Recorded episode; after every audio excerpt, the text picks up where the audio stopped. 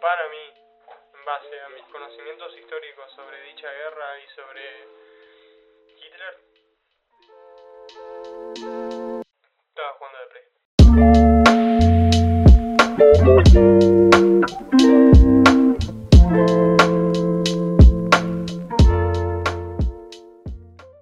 Hola, mi nombre es Facundo Mi nombre es Julián. y ahora toco una recomendación. Sí. Aclaramos que esta recomendación fue sugerida por un seguidor en nuestras respectivas cuentas y bueno, por eso, para el que quiera ver otra futura recomendación sobre algo, nos, nos- escribe a nosotros o esté atento a las historias que vamos a estar pidiendo sugerencias.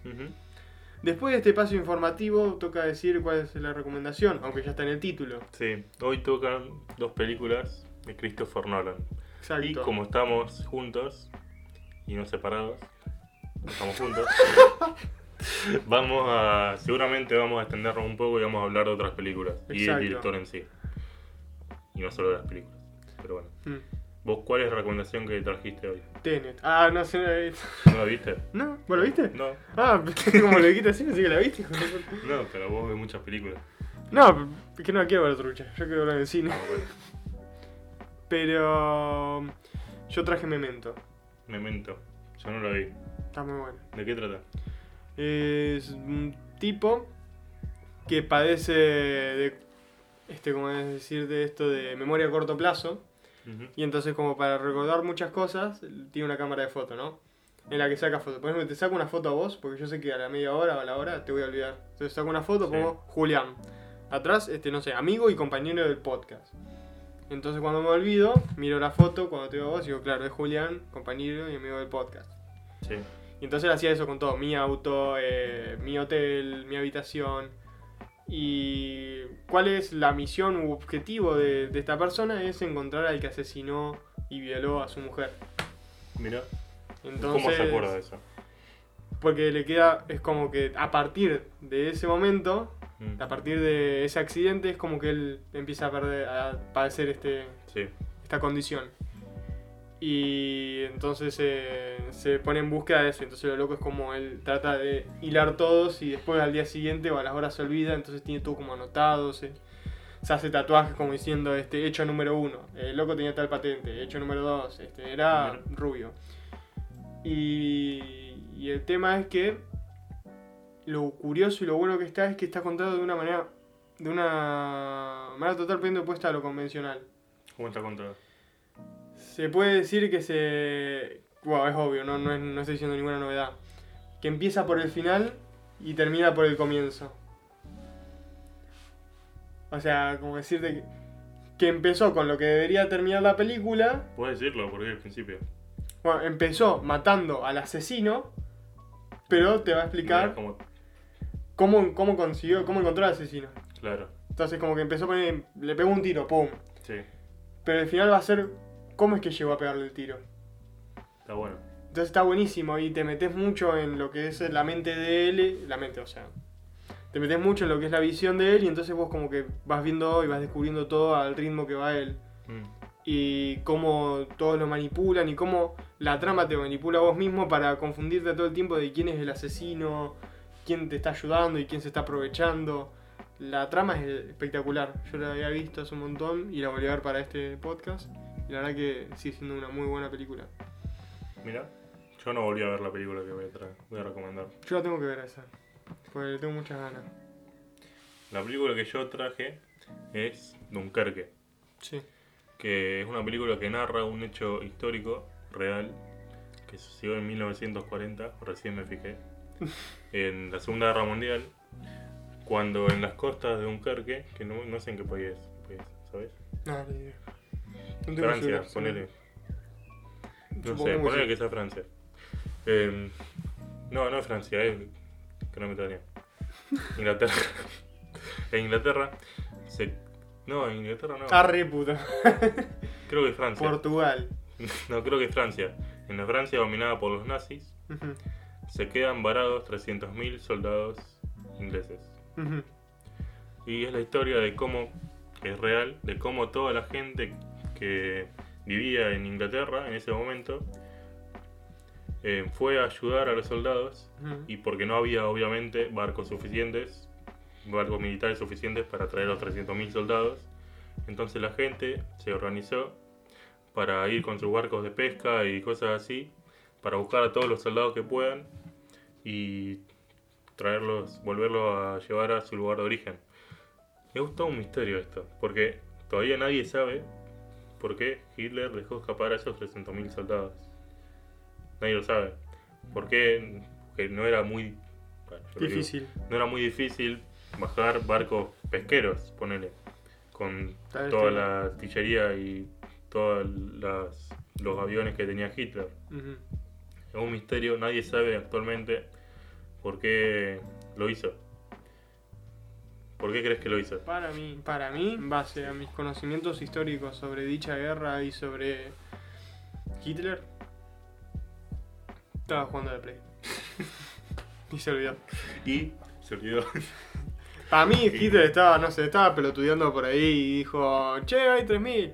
Y dijo, no, qué paja, man. 300.000. 300.000. Qué paja, man. Mira, y esta película 300.000. se divide en tres fases. La primera fase es la fase de. No, no está en orden, pero no importa. Ujú. Poner que sea la fase de tierra. Que narra. Los Pokémones. No, casi, pero no. Que narra cómo los soldados de esa isla vivían. O sea, narra en prim- que casi un plano secuencia, casi tres planos secuencias. Uno de la tierra, otro del aire y otro del mar. Eh, el de la tierra se narra cómo soldados ingleses se encuentran con soldados franceses o cómo pasan para sobrevivir en esa isla, que, que estaba, había algunos soldados alemanes. Después el segundo, la segunda parte es la parte del aire, que narra cómo los aviones ingleses fueron a ver que estaban, hay 300.000 personas acá, ¿qué onda? ¿Se veía? Ah, Sí, Eso no estaban jugando a la Play. Y la tercera parte es la parte del agua, que es la más interesante, que bueno, narra cómo todos los civiles de Inglaterra fueron a rescatar a los soldados. Qué huevos. Sí, está muy buena. Es una película bélica fiel a la historia, Claro. a la historia real, y está muy bien grabada, me, me encanta. Tengo que ver, bueno, Para cualquiera eh, que tenga alguna duda de dónde conseguir estas películas, eh, Dunkerque está en, Ama- en Amazon, es decir, en Netflix, y Memento se puede ver en Amazon Prime. Eh, más allá de eso, ¿pagaste, Net- ¿pagaste Disney? Justo dije estas dos plataformas. Me. No, no pagué Disney. Y por, por el momento no me interesa porque tiene catálogo solo para chicos. Yo quiero cosas de hombre. Sí, Quiero cosas de, o- de- de gente adulta. sí. A ver, ¿Dónde está el noticiero? Seguramente, capaz, bueno, seguramente, no creo que lo pague, pero capaz me dan ganas de pagarlo cuando salgan las series de Marvel y cuando salgan más cosas de Star Wars Claro. y, y cosas así. Mm, Pero ahora que solo hay, qué sé yo, Mickey Mouse y los Vengadores, no A mí me llama la atención cuál será el contenido de Nochio. Viste que está Nochio ahí dentro. Sí. Es lo que más me llama la atención. Entre otras cosas, pero me llama la atención eso. Mm, Y, y la serie de High School Musical. Le dieron una vuelta de tuerca re interesante. Yo quiero ver de Mandalorian, pero no, para cambiamos de tema. Sí, pero es Poné justo. Ya ¿Qué, vas a hacer? Película de Christopher Nolan. ¿Qué te parece Christopher Nolan como director? ¿A mí? Porque te, escuché qué les parece, por eso. ¿A vos? A mí eh, parece. Yo justo el otro, el otro día cuando terminé de ver otra vez este momento me quedé pensando qué onda el director. Me parece que el director. Yo no, no sé si lo elogio, lo elogio por, por cómo dirige, pero también me gusta por cómo escribe. Mm, Creo que es un director que le gusta hacerte pajas mentales, ¿me explico? Sí. Pues, pues, con el final de Pimento, con el de Origen, con el de. Sí, No, yo ni vi, idea. Como Interestelar, Interestelar es buenísimo ese final. sí. Yo vi El Origen hace poco ¿Sí? y me gustó. O sea, parece un director que tiene historias originales para contar y interesantes en, en su aspecto. Le gusta, no sé, es- no sé si es la, la, la conciencia, pero explorar todo ese submundo de, no sé, no es la palabra, de la mente del hombre en un punto. Ya sea con, profundo. con Memento, con el origen que literalmente se meten en los sueños de las personas. Ujú. Pero está bueno, le damos una vuelta de tuerca y siempre lleva al extremo todo. Sí. ¿Qué sería explorar los sueños? Y pum, lo lleva a ese extremo espectacular. ¿O qué sería tener memoria a corto plazo? ¿Y qué sería para un, no sé, alguien que busca venganza, tener memoria a corto plazo? ¿Lo lleva al extremo? ¿O interestelar? ¿Qué pasaría con el mundo? Y todo, no me acuerdo bien cómo era la trama, por qué se iban a... Eh, no, porque Bueno, el mundo estaba por acabar y se fueron a. Claro, bueno, eso.